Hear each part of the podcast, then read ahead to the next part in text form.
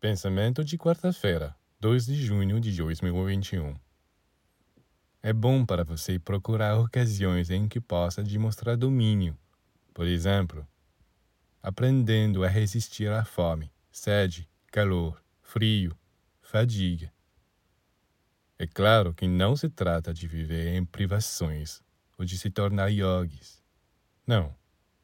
Mas veja, Geralmente, quem tem fome ou sede corre para encontrar algo para comer ou beber imediatamente.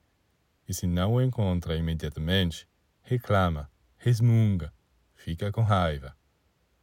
Observe-se e você verá que em todos os tipos de ocasiões você não suporta não poder satisfazer seus anseios e até mesmo seus caprichos imediatamente. Então, como você vai resistir à raiva, ciúmes, ódio, desejos sexuais. Mesmo se você souber que é melhor resistir e tentar resistir, se você não tiver aprendido a exercer sua força de vontade, não terá sucesso